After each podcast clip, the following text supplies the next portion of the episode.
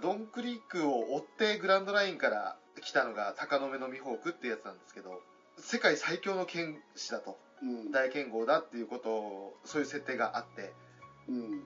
で、ゾロはその鷹の目の男っていうのをずっと追っていたんですよね。そのドンクリークの艦隊自体も、そのミホークによって50隻の艦隊が壊滅させられたとうん。いうこともあったので、ドンクリークにとっては恐怖の対象ですよ。いやそんな、あの、鷹の目のミホークに対して、ちょっと勝負してくれないかというふうに、その、うん仕掛けるんですけど、うん。ただその、ミホークは取り合わないというか、そうまあ、剣を合わせるまでもなく、力の差は分かるやろ、みたいな感じのね、ことを言うんですよね。もう、最初に、哀れなり、弱き者よ、とか言ってね、そうですね。もう最初ずーっと弱き者、弱き者ってゾロを言うんですよねう。ん。うんゾロは人をバカにするのも大概にしろって言って、でうんミホークが取り出す剣も、剣とは思えない、なんかおもちゃの、なんだろう、刃渡り5センチぐらいのね、もうナイフみたいな感じのね。ナイフみたいな、はい。これしか持ち合わせてない、これ以下のものは持ち合わせていないと。うん。うん。これで許してくれみたいな感じであるんだけど、うんまあ、ゾロの必殺技に近いそのおにぎりっていう技、うん。3本の刀を合わせて1点で切りかかるっていう技はもう、その5センチ程度のナイフのようなもので簡単に止めちゃうんですよね。うん。で、え、そんなバカなことはあるかと。うん。こんなおもちゃで、その、技を見切られて、うん。その止められるなんて、嘘だ、こんな遠いわけがないって言って、ゾロは絶望するんですけど、うん。そんなゾロに対して、心臓あたりに一発バスッと突き刺すんですよね。このまま心臓を貫かれたいのかと。で、なぜ引かないんだと。うん。ここを一歩でも引いてしまったら、今まで抱えてた、その誓いだとか約束だとか、大事なものが、いろいろ失ってしまう気がすると。うん。そんな風になるんだったら死んだ方がマシだって言って、そこで初めてミホークは、あの、ゾロを認めるんですよね。そうですね。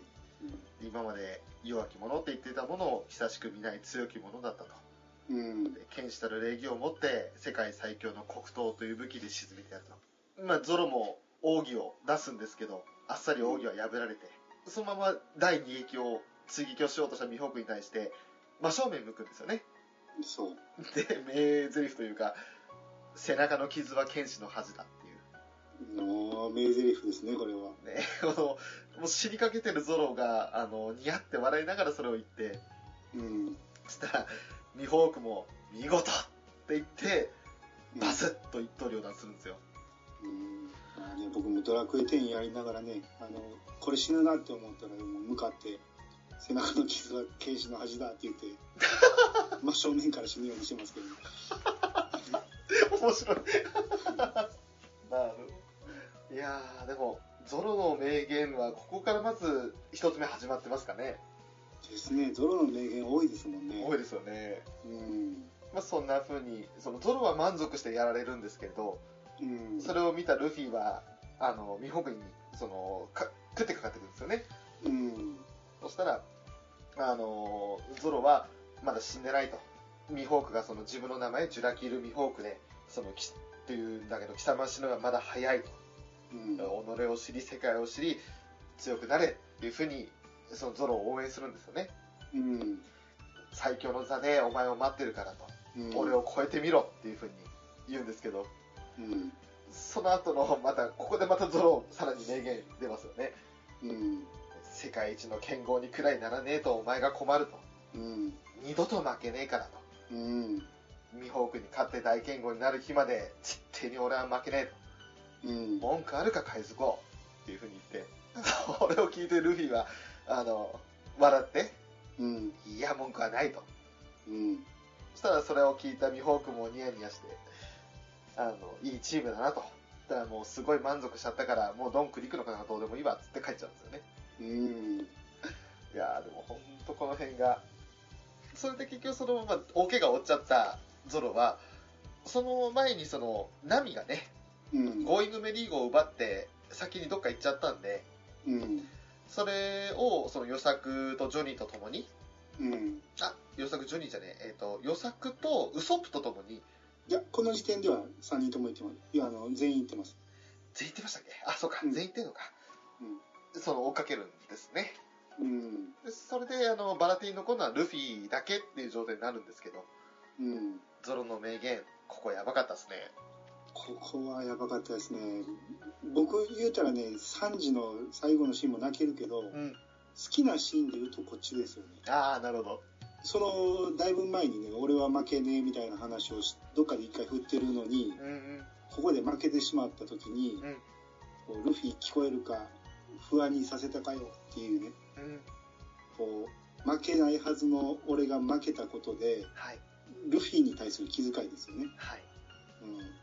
ここもね、男やなって思うんですよね。そうですね。うん。で、その、あいつに勝って、大剣豪になる日まで絶対もう負けねえって言った時に、ミホークがうん。ニヤってする。この、このね、そのミホークのね、圧倒的に自分が勝ってんのに、はい。こいつらが好きって思う、この感覚もね、すごい、こう、男を描くなって感じですね。そうですね。小田さん、すごい天才やなって思う、この辺ですよね。うんうん。そして、その、結局、まあ、サンジが仲間になって、うん。で、まあ、ナミを、ナミとやゾロウソップを追おうとはい。いうことで行こうとしたときに、あの、そこでジョニーですね、あの、パンザメっていうパンダとサメを掛け合わせたような。やつに食われて、ああの、下半身食われながら、バラティに戻ってきて、うん。うん。で、そこであの、事情、こういう事情で、そのナミがいなくなったんだと。うん。で、それを追ってゾロとウソップは、うん。あの、ココヤシ村っていうところに、あ、ココヤシ村じゃないな、えっ、と、な、何村だったっけ？まあ、えっとね、ここでできたことはアーロンパークに向かったところ。アーロンパークですかそうですね。それに向かって行ったと。で、うん。あの、兄貴たちも、ルフィの兄貴たちも来てくださいみたいな感じで、うん。で案内しますっていうなるんですよね。アーロンですよ。あ、その前に、えっとね、道中でね、その、初めてここで、その、兄貴たちは甘すぎるで、このグランドラインについて何も知らなすぎるとはい。言って、その、ここで初めて七部会、大岡七部会っていう名前が出るんですよね。あ、そうでしたね。うんそうだそうだあの、三大勢力があって、その、海軍と海賊とそれに対抗する第三勢力として海賊やけど政府に認められた大岡七部会っていうのがあるっていうのを、ここで初めて言うんやけど、そうですね。これ初めて読んだ時ね、意味が分かんなかったですよね。うん、何のためにそんな勢力があんのっていう。うんうん。うんこれ後にこの「ワンピースの話をすごい深くしていく大岡七部会やけどはい。この時点では全く初めて読んだら意味がわからない、そうですね。うん、で何回も読んでたらあここでもうジンベエの名前も出てるのかっていうような感じですね。うんうん。ゾロをやっつけたミホークも大岡七部会の一員だと。そうそうそう。それ聞いたらルフィは、ああ、そりゃすげえ、あんなのが七人もいんのかよ、すっげえなみたいな感じで、こうん。こいつっていう感じですけど、うん。まあ結局その魚人海賊団の頭であるジンベエ、うん。でそのジンベエは七武海に加盟するのと引き換えに、まあ、とんでもないやつをイーストブルーに解き放ったと。で、それがアーロンだっていううんことですよね。で、まあ、あの、ナミはその、ゴーイングメリー号で、うん。アーロンのその手配書を見て、うん。それからあの態度が変わったと。まあ強い魚人と戦いに行くっていう感じで、ゾロとウソップとヨサクが先にその村についてて、うん。で、あの、村にどっか止めるとこないかなって探してたら、魚人と目が合っちゃうんですよね。うん。で、と思って、そのまま通り過ぎて、行こうとしたら、やっぱり魚人は、なんだあいつ見か見たことねえなと。見たことない船だっつって追っかけてくるんですけど、うんで、ウソップとヨサクは、あの、チキンだから、船に縛り付けられたゾロを置いて逃げ出すんですよね。そんなことで、ね、許せゾロ、お前は実に勇敢だったとルフィには言っておくみたいな感じで、勝手に殺すなって感じですけど。あとは、そこで、そのナミのお姉ちゃうんんの事故っていうのが出てきたり、うんあとは、なんえーか交番、駐駐在で駐在人か、あ、そうか、うん。あの、ゲンさはい。んが出てきたりもするんですけど、うん。ナミの過去の話になってくるんですよね、そこで。で、ナミはどうやってその、育てられたのかとか、うん。育ててくれる人は一体誰なのかっていう風になってくるわけですけど、このエピソードも、またその3時ですでにワンピースにどっぷりハマっちゃったんで、うん。もう、涙腺緩くなったんですね、こその、当時子供ながらに。うん。まあ、あの、ベルメールさんのところで泣きましたよ、まず。はい。衝撃ですよね。衝撃ですよ、本当に。その、ベルメールさんっていう、まあ、元海軍、海兵のね、そうですね。人がいて、で、その子が、その、その人が、野次子とナミをうん。育てたんですけれど、うん。やっぱりその、やりくりしていくのが大変で、貧乏は貧乏だったんですよね。うん。みかん畑育てるだけじゃできないと。そんな中でそのアーロンが、そのココヤシ村ってとこに来て、大人は10万ベリー、子供は5万ベリー払えと。で、払えねえ奴は殺すという感じで、どんどん金を取っていくんですけど、そんな中で、その村の外れに、まあ、ベルメールの家があって、で、そこでちょうど、まあ、料理してたら、煙突から煙が出てるのを見られちゃうんですよね。アーロンたちに襲われるんだけれども、まあ、ベルメールは元海軍だからってことで、アーロンに立ち向かうんですが、圧倒的にもう強すぎて、ボコボコにされちゃうんですよね。うん。それもまたちょっと、まあ、今までにないぐらい残虐なシーンっていうのもあったんですけど、あ左腕踏み潰されたりだとか、あの、だあのシーンもアニメは残虐すぎるって言って、確か頭を打ち抜かれるはずやけど、結局、ベルメールさんは違うところを打ち抜かれたんちゃうかな？アニメ版ではそうなんですかね。うん、確か。で、あさっき言わせたけど、その、ゼフが足を折ったシーンも、はい。その自分で折ったんじゃないし、自分の足を食べたっていうシーンもなくなってるはずですね。アニメの方だと広く子供に見られるっていうのもあるだろうし、うんなかなか表現的に厳しいってところもあるんでしょうね。やっぱり漫画読んでて、あの、ベルメールさんの、その、すごい壮絶なシーンを描くっていう意味では、はい。頭に銃を突きつけられて、うんその次のコマで、銃声だけでバンバンバンってなってるんだけど、うん。うわーってなりますよね。あの、ベルメールさんが、はい。こんな残虐に殺されるのかっていう。多分ね、ワンピースの始まって以来、初めてこう、重要なキャラクターが死ぬシーンやと思うんですよね。そうですね。で、まあ、小田さん自体はその、キャラクターを殺さない主義らしいんやけど、うん。回想シーンにおいてはもうしゃあないから殺す場面が出てくるんやけど、はい。その回想シーンで初めて重要キャラクターが殺されたのはベルメールさんだと思うんですよ。そうですね。うん。それまで、あの、不慮の事故死とかはありましたけれど、うん。この殺されるっていう表現があったのは初めてですね、確かに。まあ、ナミはそんなメルメルさんの死に際を見てしまって、はい。まあ、ベルメルさんみたいに正しく生きて殺されるんだったら正しくなんて生きたくないっていうふうに言って、それでその海賊になることを誓うんですよね。うん。で、海賊になって、でも、本当はその、アーロンの元について、で、まあ、いろいろ盗みとか働いて、うん。その、ココヤシ村を買い取ると。うん。その買い取って、昔の幸せな街に戻そうっていうのが、ナミの決意だったんですよね。うん。で、そんな決意の中で、その、まあ、ルフィたちの船を奪ったりだとか、うん。あと、まあ、バギーから、あの、宝を奪おうとしたりしてたのも全部そういった理由があってのことなんだけど、はい。それを、まあ、横槍を入れてくるやつがいたんですよね。うん。ネズミ大佐っていう、海軍はいの大佐なんですけど、はい。だからその、アーロンと結託して、まあ、要するに海賊の手下になり下がって、ナミの金をを奪いに来たんですよね。うん。泥棒がいて、その泥棒が奪った金があるって聞いたと。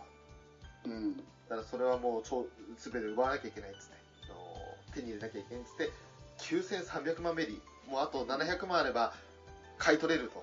アーロンから村を買い取れるって思ってたやつを全部奪われそうになるんですよね。うん。まあ、それを聞いて、ナミは血相を変えて、アーロンのところに行って、うん。お前の手を回した海軍が金を奪いに来たと。うん。どういうことだって言って、俺が約束をいつ破ったか言ってみろって言って、逆にその、殺されそうになるんですよね。うん。それで、ナミは結局その、やっぱり信用ならんと、海賊なんてっていうふうに思うんですけど、その後の、これも、ここが一番泣くシーンなんですけど、あの、うんまあ村のみんながね、ナミがずっとその一人で頑張ってたのを知ってて、で、も、ナミの重荷にならないように、みんな知ってたけど、黙ってたんだと。うん。もう我慢なんないと巨人どもは、みんなで、その、ナミの優しさを持って遊ぶ魚人どもは許さねえと。戦う覚悟はできたかって言って、その、まあみんなを焚きつけるわけですけど、うん。波は波でもう少しだけ待ってよと。私また頑張って、もう一度、1億なんてすぐに簡単に手に入ると。もう少しだけ待ってくれって言って、訴えるんだけど、まあもうこれ以上、ね、お前一人にやらせられないって言って、うん。で村のみんながアーロンパークに乗り込んでいった後にその、まあ、左肩のそのアーロンの入れ墨をうん。自分の持ってたナイフでずっと腕を刺し続けるじゃないですかはい。そんな姿を見てルフィがまあ止めに入ってうん。でルフィに対してその何も知らないくせにって島から出てけって言ったでしょ、うんっていうふうにまあ、うん、言って散々言った後に一言「助けて」ってうん。泣いて訴えるシーンがうん。もう本当にもうダメでうん。あの、僕ね、初めて泣いたシーンここなんですよ。ああそうですかうん。あのまあ、それまではまあ、面白いなと思いながら読みながらね、波の絶望ですよね。はい、うん。もうこれどうしようもないと。うあの強いアーロンに対して立ち向かう術がないと。で、村人たちも殺されに行ってしまうと。んうんこれもうどうしようもない絶望の中に、その自分を傷つけて、言うたらもう自我崩壊してるわけじゃないですか。はい言うたら化け物じみた強さのルフィも勝てへんやろとこの時点では思い込んでると。はい、で、その思い込んでるルフィが止めに来てもうん砂を投げて何も知らないくせにって言って、うん。こうここまでぐーっともう波の絶望を表しているのに次のシーンっていきなり助けてやからもう涙ぐじゅぐじゅ鼻も出して 助けてこのシーンでもう僕一気に涙腺崩壊しましたね。それまで俺ナミなんてってずっとあの最初ナミが出てきた頃なんか本当に好きになれない、なんだこの女って思ったのがもう真逆に針が振りましたよね。うん、うんうわーナミやばいと思って。言うたらあの表現おかしいかもしれんけどあの、はい。ツンデレの極致じゃないですかこああそうですね、れ、ちょっとまあ状況がシリアスすぎてうん、うん。もうあるんですけど。完全にのけものっていうかそのこのストーリーには関係ないやろっていう感じにルフィをやってたところでうんもう全てを任して助けてっていうねその後当たり前だって叫ぶルフィね。はい。はい。でその次ですね僕大好きな。なあいいシーンですよね。行くぞって言った瞬間こう待ち構えてた3人が、えーゾロサンジウソップがドーンと現れて行くぞおーっていうね。はい。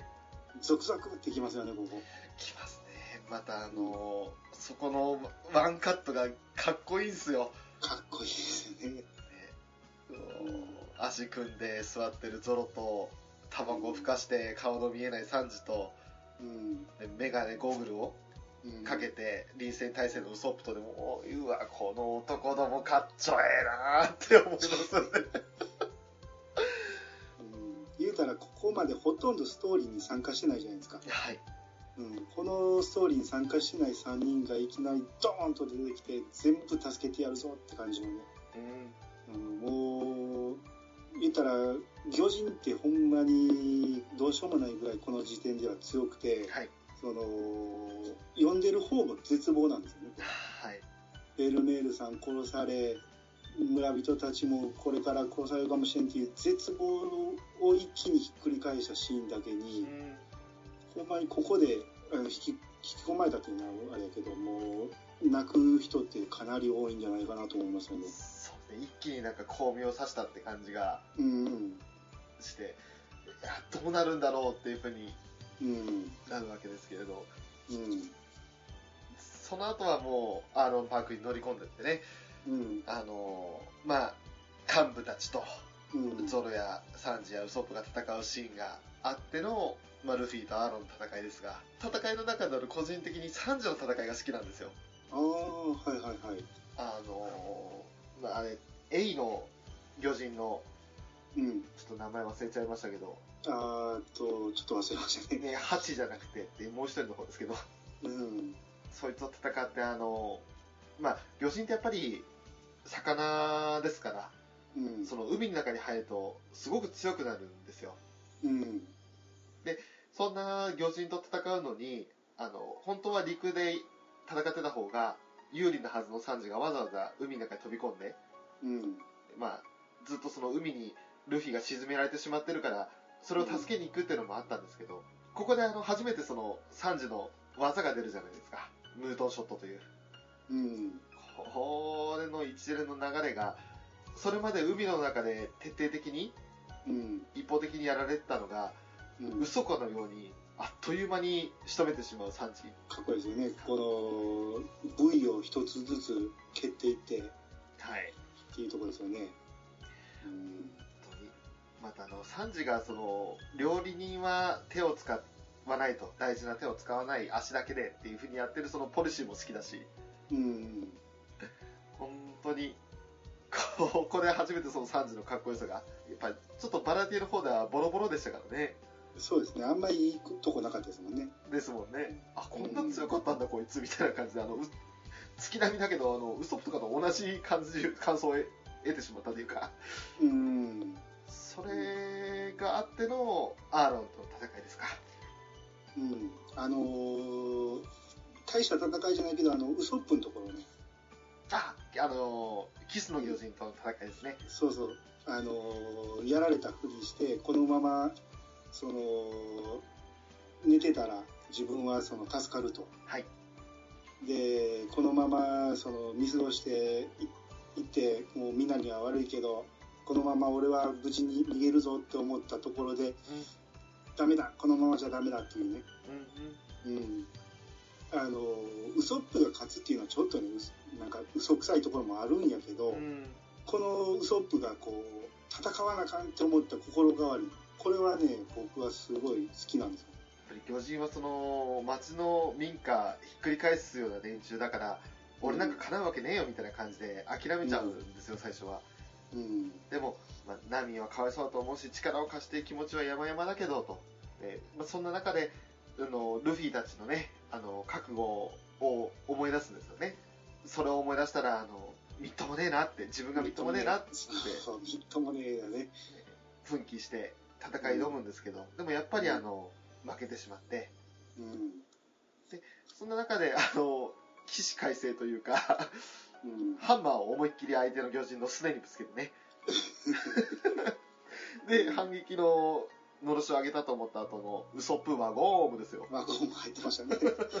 で、魚人もバカだからワゴーム飛んでくると思って目つぶっちゃうんですよね。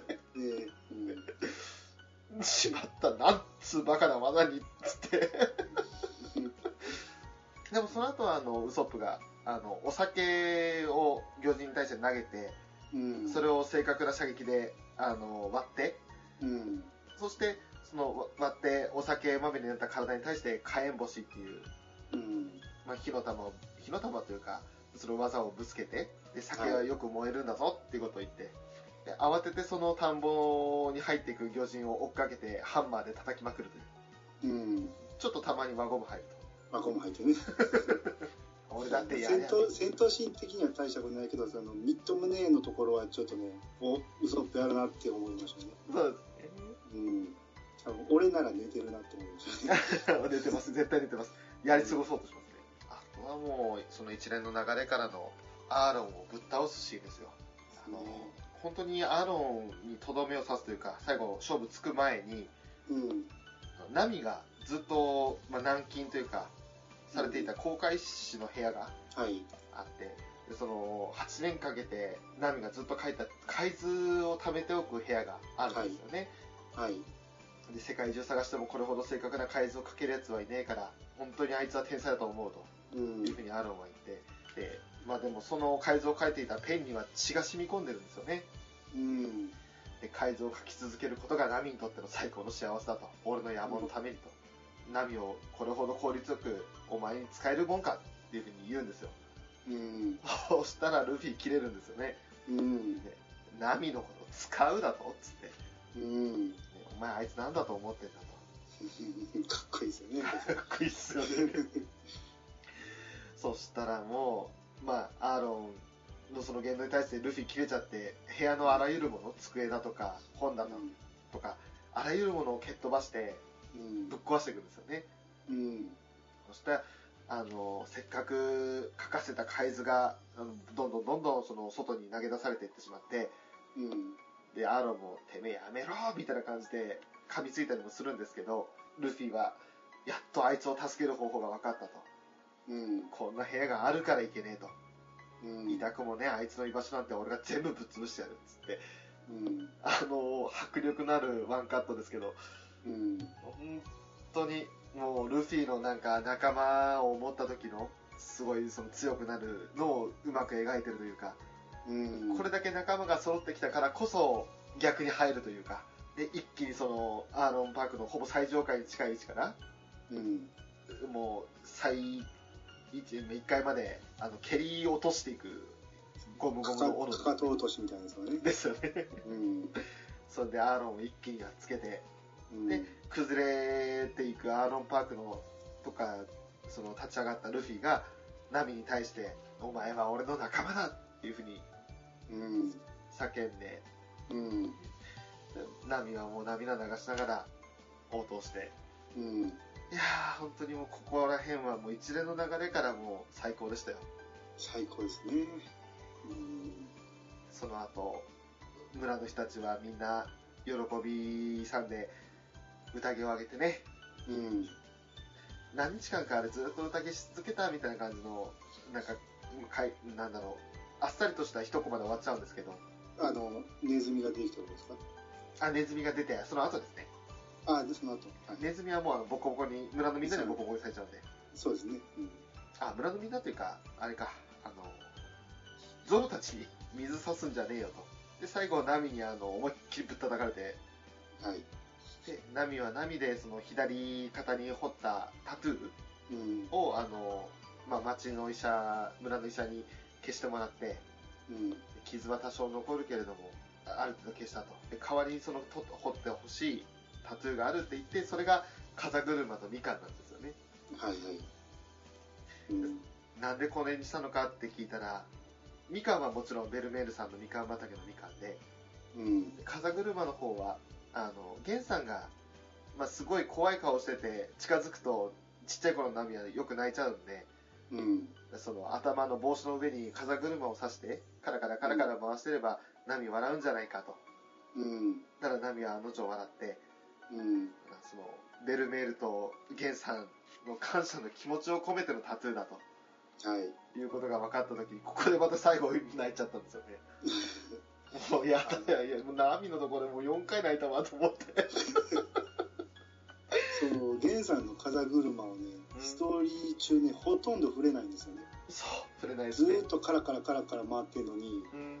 一回だけ確かルフィが風車なんでみたいなシーンがあるだけでそうですね、全く触れずに来てて何なんだやろずーっと変なキャラクターやなっていう。何のために風車さしてんやろうと思ったら最後にね、うん。あそういう意味やったんか 本当にあの小田さんはこの後もありますけど何気ないそのワンポイントにものすごく意味を込めますよね。そうですよね。うん。もうそれはもう俺一番そのワンポイントで感動したのはアラバスタ編の最後なんですけど、まあ、それはちょっとね、まあ今回まあは取り上げないのでそうですね、うん。いいですけども本当に。でネズミがここではい。そのボコボコなってその後すぐその本部に連絡するんですよね。うん。で賞金首にしてくれと。うん。でここで初めてルフィは公に海軍からその指名手配されると。そうですね。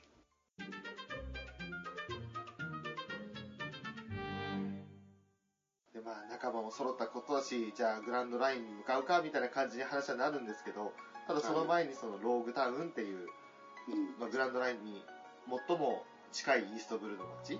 うん始まりと終わりの街って言われているあのゴールド・ロジャーっていう海賊王が処刑された街ですね。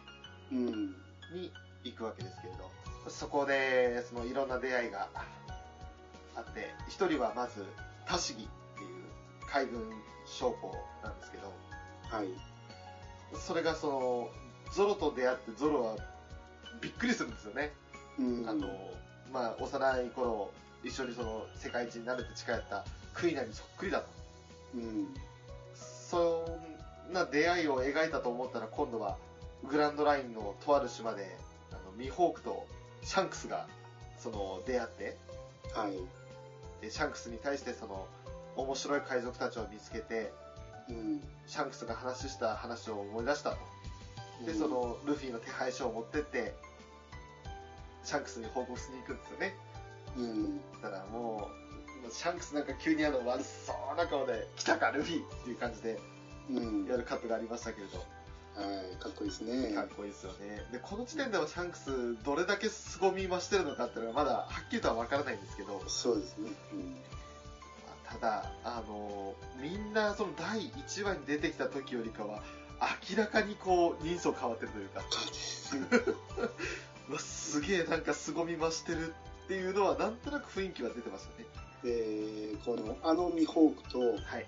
その、ため張ってるっていうかね、その、今更決着つけようとは思わんみたいな感じで、うん。まあ、それまでいざこざがあったんやろうなっていうのを思わせるシーンであって、そうですね。うん、ただその、ルフィたちの話をしたら、飲むぞ、宴だって言って、こう、多分ミホークもまず交えて飲んだんでしょうね、これ。その時点で、あの、だいぶ飲み明かしてしまってて、あまり気分良くねえっていうふうに言ってながら、言いながらも、まだ宴をすると。うん。で、飲むってあんた今飲みすぎて苦しんでたところじゃねえかみたいな感じで、クルーから突っ込まれてるんですよね。ね気分悪いのに、何しに来たって言ってんのに、い 一気にそれでね、気分晴れて飲むぞってなったんだよね。でゾロはゾロで、まあ、結局その刀が1本しかなくて、あの、ミホークの時に刀を折れてしまってたんで、はい。その、三刀流に戻すために、武器屋というか、刀鍛冶屋行くんですよね。はい。そこで、その、まあ、投げ売りされていた妖刀、あの、鬼鉄という、三大鬼鉄という妖刀を見つけて、うん。でそれをもらう、買うのと、うん買おうとするのと、あと、それに合わせて、あの、その時に、その、妖刀は売れねえと。それを持ったやつはみんな、なぜか謎の死を遂げるから、売りたくねえっていうふうに天使に言われて、うん。その、妖刀の悪運と、あの、自分の、あ、じゃあ妖刀の呪いと自分の運と、どっちが次が頼めそうと。う。いうん感じでゾロはそのギャンブルというかね刀をふんと中空に上げてうん。左手だけ差し出す感じでうんで。このままあの腕切られたら俺の負けだとうん。切れ味本物だってバカなまねやめろみたいな感じで天使は焦るんですけどうん。なんかこうスルーッと腕をかわすように刀は避けて避けていくんですよねゾロの腕を、うん床に突き刺さるんじゃなくて、スッと根元まで入るんですよね、これ。この刀。ほんと切れ味鋭いとの物語るストンって綺麗に刺さってそんな様子を見て、まあ、腰を抜かす天使ですけど逆にそのゾロの見せられてというかそれで自分の家宝家の家宝である湯走りっていう刀もこれがうちの最高の刀だから持ってけとうん。いうふうに差し出すんですよねうん。でお題はいらないと。で久しぶりにいい剣士の目を見たっていうやつで。これでもう、なかなかこのおやつさんもすげえおやつさんだなっていいおやつさんだなと思いましたけど。最初はうさんくさかったのに。ね。そうそうそうそう。金持ってねえと見るやなんかすげえコロッと態度変えるやつだったんですけどね。あとはアルビダが登場ですねこうそういえば最最後ね。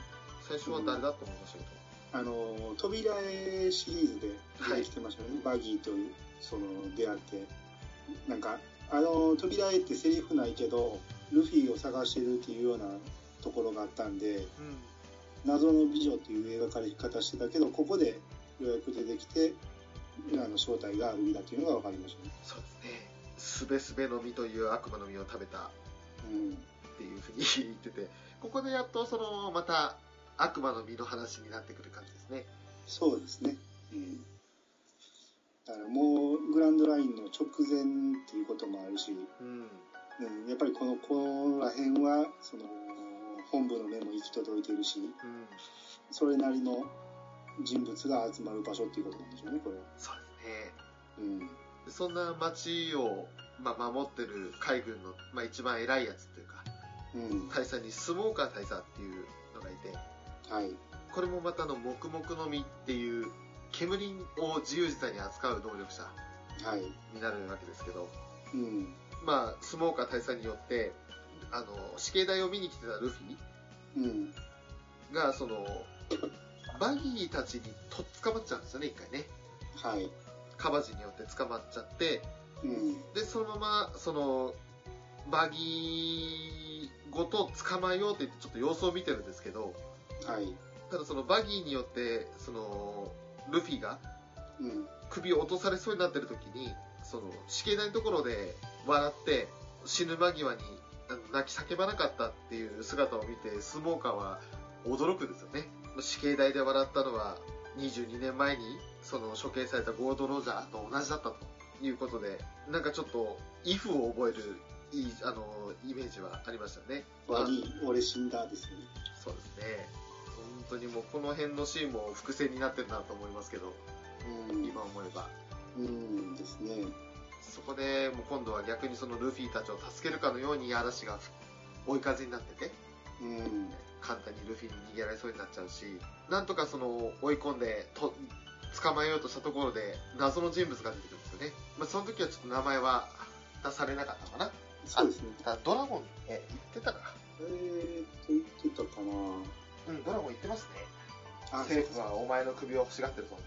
それでその男の船出を邪魔する理由がどこにあるうん。という感じで、その謎の男はルフィを助けることに結果的になるんですけど、はい。で、助けられて、で、まあ、無事にゴーイングメリー号に戻ったルフィたちは、グランドラインに入ろうとするんですよね。で、サンジは、オールブルーを見つけるために、まあ、あの、世界中の魚がそこにいるって言われてる海ですね。はい。で、ルフィはもちろん海賊王になるためと、えーゾロは大剣豪になるため、ナミが世界地図を書くためか、ウソップが勇敢なる海の戦士になるため、はい。それぞれの決意を胸にグランドラインへ行くぞってところで、まあ、今回と取り上げる予定の100話は終わるわけですよ。そうですね。ちょうど100話ですね、ここは。で12巻の第1話になりますけど、うん。小田さんはね、このちょうど100話でグランドラインに入るところまで持っていきたいということで、ロームタウンをね、かなり駆け足で書いたらしいですね。ああ、そうなんですね。うん。だからここ、その情報が詰まりすぎてるところなんですよね。うん。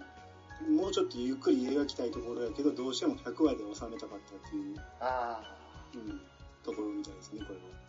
確かにこの辺から、あの、それまでと違って、1ページの情報量多くなってきましたよね。なりますね。えーもう今、一巻の時の、あの、一コマの大きさと、この辺の一コマの大きさが全然違いますね。でもう今のジャンプでやってるぐらいのところなんて、もう、めちゃめちゃ小さいですよね。一コマの中に、とんでもない、その、なんだろう、4、5人が話してる吹き出しだったりだとか、そうそうそう。その、話しきれない奴らはなんか、枠外で喋ったりだとかそうそうしてるんで、本当になんかあの、情報量多すぎて、たまに疲れるなって時もあるんですけど、そうですね。コミックス一つ読むのに疲れるぐらいのね、そうそうそう。ありますよね、そういうことで。うん、であのね、スモーカーでね、僕一つ好きなシーンがね、はい。ちょ処刑台に向かうところで、その子供が三段や、え三段アイスを持って走ってるところに、はい。スモーカーの足にポーンとぶつかって、アイスクリームがそこでべちゃっとつくんですよね、スモーカーの足に。うんうん。その、その父親がスモーカー大佐、どうもすみません、うちの子かって言うんやけど、はい。スモーカーが悪いなって、うん俺のズボンがアイス食っちまった。次は5段買うといいって言って、お金を渡すのね。めっちゃ優しいというか、こわもてながら、ちゃんとその町の人たちのことは気気遣ってるというか、うん。あの、めちゃめちゃ怖い顔して、こう、睨みつけてるねんけど、すごいいい人っていうね。うんこのギャップがすごい、スモーカーをすごい好きになるシーンですよね、ここ。その後にはタシギに対してはものすごい厳しいんですよね。厳しいです。タシギてどこ行ってんだみたいな感じで。うん。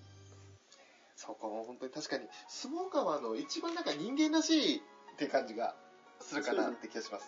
海軍の中で一番ね、素直に生きてるっていう感じですよね。そうですね、あの、組織のしがらみにとらわれないというか、うん。まあ、異端児ではあるとは思うんですけど、うん。ただ、その、自分の信念をしっかり持ってるというか、その、海軍が間違ってるって思うなら、自分が思うならそれは間違いないっていう感じで、なんだろう、軍としてみれば厄介なやつですよね。うん。こんなのが大佐やってんのかっていう感じで。で、そのこの時点ではまだあの描かれてないけどあの説明されてないけど黙々の実がね、あの初めてのあれ。ロギア。ロギア系ですよね。まあ悪魔の実自体がその3種類あるんですよね。うん、ルフィのようなその超人系と呼ばれるパラミシアってやつと、うん。スモーカーのようなその自然系ロギアって呼ばれるものはい。と、あと、まあちょっとこの時点では出てきてないんですけど、動物系のゾーン系というものがありますよね。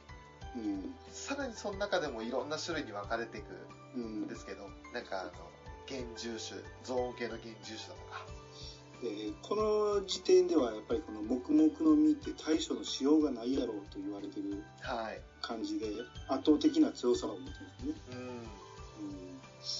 うん、うん、それを抑えるドラゴンね、そうですね。うんで、まあ抑える理由はどうやって抑えたのかはここは語られてないんですよね。語られてないですね、うん。ただ後々その、まあ、悪魔の実に対抗しうる力っていうのが出てきてうん。それを使ったんだろうっては今となっては分かるんですけどうん。当時はなんでだろうって感じですよね。で悪魔の実を食べれば必ず強くなるわけじゃないっていうのがはい。そのバギーがその使ってバラバラになっただけではい。弱いことには変わりないっていうね、そうですね。うん、この辺もねあのアンニーに似合わせてるっていうかね、うんうん、あの鍛えれば鍛えるほど悪魔の実の能力はその進化すると、はい。うん、その辺も後々こう描かれていく。だからこそそのロギアやから必ず最強ではないっていうね、うん。うん、この辺もそのどこから思いついたんか知らんけどゆくゆくそのそういう風に綺麗に持っていきますよね。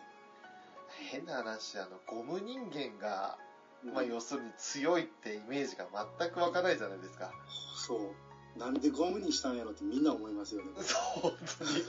あのそれこそここまで連載続くとそ 当時想定していなかったのかもしれないですけど、うん、まあでもね小田さんはその連載始める前にうん、相当悩んでゴムに決めたらしいですね。そうなんですか。うん、あのやっぱり言ったらもう一目で分かる強さはまた違うと思うんですよ、はい。その能力的にね。うんうん。うん、やけどゴムであるからこそその描ける面白さがあるっていうのをやっぱ連載前に考えてたんで使い道はほんまに後々出てくるけどいろいろありますもんね。ゴムやからこそ強くなるっていうね。そうですね。ゴムだからこそ耐性があるとかっていうのもああそうそうそう、ありますもんね。その辺は、うん、ちょっとおおっと思いましたけどうん。考え方一つで、そうそう。ゴムやからこそ殴られても痛くないけど、まあ、この後出てくるシーンで痛いなぜだっていうとかね。はい。その辺もまたこう深みが出てきますよね。そうですね言ったらこう何でもありじゃないですか。こういう能力系の漫画を描いてしまうと。はい。でどこにルールをつけるかなんですけどうん。そこをすごくうまくルール付けをしたなって思いますよね。本当ですね。うん。ここまで膨らましたなって感じはしますけど。うん。そんなそのワンピース今は一応第100話までの、まあ、コミックスで言うと12巻まではい。を取り上げて、まあ、こんな話でしたねっていうところを振り返りながらちょっと感動ポイントとか好きなところを語りましたけれど。そんなワンピースは今最新巻81巻まではい。出てますね、はい。えー非常にボリュームがあります。ですね。全部一気に読もうと思ったら丸1日かかるでしょうね。じゃあ期間ぐらいでしょ聞かないかな。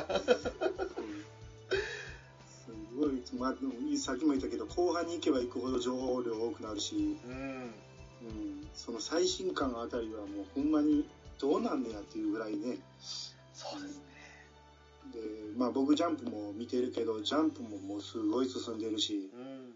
これはちょっと風呂敷広げすぎじゃないかって思うぐらい どうやって回収すんねやろうっていうぐらい広げてますもんね。そうですね。着実に回収はしてるんでしょうけどその分増えてますもんねそうそうそう。まだ増やすか？っていう。そうそう1回ゼロねあの全部回収しきってから新しいのを作ったなって感じしますよね。まあそれがまあ面白さなんでしょうけどね。はい。まそんな感じで今回ワンピース語りましたけれども、いかがでしたか、アニさん？い。やー、言いたいこと言わしてもらって、楽しかったですね。よかった。なかなかやっぱりあの、本家ドアラジの方では、あの、なんか今回はワンピースの話だったりもそうですけど、うん。まあドラゴンクエスト以外のことってなかなか話せないのもありますもんね。そうですね。まあ、ちょこちょこは話してるけど、ここまでがっつりさせてもらうっていうことはないんで、うん、これはこう、ちょっと楽しいですね。癖になりそうですね。よかったです。まあこれからもあの、まあ、このアニメカフェっていう自体がね、あの、ゲームカフェから、その、ゲーム以外のコンテンツ、はい。特にあの、まあ、翔自身が そんなにゲームよりアニメの方が好きだっていうのもあるので、はい。それ違いに特化する形でちょっと作りましたから、はい。今回もワンピース今、本当にその100話の冒頭部分というか、はい。あの、仲間、基本の仲間5人が揃ったシーンまで、そしてグランドラインに入るまでってところを取り上げただけですけど、はい。これからもきっと、あの、ワンピースのことを取り上げる機会が出てくると思うので、はい。はい、その時はまたぜひよろしくお願いいたします。この話を最初にした時に、二人で一番好きなとこどこやって言ったら一致しましたもんね。そこは話したいですよね。本当にもう、ぜひとも、それは、だってまず外せないですもんね。外せないですね。もう、あそこはね。今回こういった形で、まあ、アリさんがたまたまね、あの、ツイッターで、うんちょ。っと参加してみたいって言ってくれていたのがきっかけにはなったんですけれど、はい。いいことをこういった形で取れてよかったです、本当に。ほんまに。もう、言うたらあのゲームカフェで直樹さんがはい。ワンピースやろうって言ってたのをちょっと取ってしまった形だったので、ちょっと悪いなと思うんですけど。ああ、いえいえ、それはもう、またあのまあ、直樹はちょっと今日は都合が合わなくてね、仕仕事の関係とかもあって、うん。うん、時間を取れなかったんですけれど、うん、これ聞いてね、ここに参加したかったって思ってくれたら、またそれもね、あの、こっちもやった甲斐ありますよね。そうですね。うん。また今度はその直樹含めて3人で話できたらいいなと思ってます。そうですね。えーそれでは今回ですね、えーアニさんを迎えてワンピース会、まあ、ボリューム1ということで話させていただきました。この番組はアニメを中心に好きな漫画やテレビ番組など興味のあることを語るポッドキャストです。ホームページは http コロンスラッシュスラッシュアニメカフェブログ .caesar.net です。http コロンスラッシュスラッシュ animecafe blog.seesaa.net メールアドレスはアニメカフェアットマークアウトルック .jp animecafe アットマークアウトルック .jp ツイッター ID はゲームカフェ 02s となります。またツイッターでハッシュタグシャープアニメカフェをつけていただければ番組へいただいた感想として紹介させていただきます。アニメはひらがなカフェはカタカナでお願いします。あ、えーアニメカフェのショート。兄でした。ぜひあの TQ10 トワチャッカレディオの、えー方も聞いていただきたいなと思います。どうぞよろしくお願いします今回はありがとうございました、はい、ありがとうございました。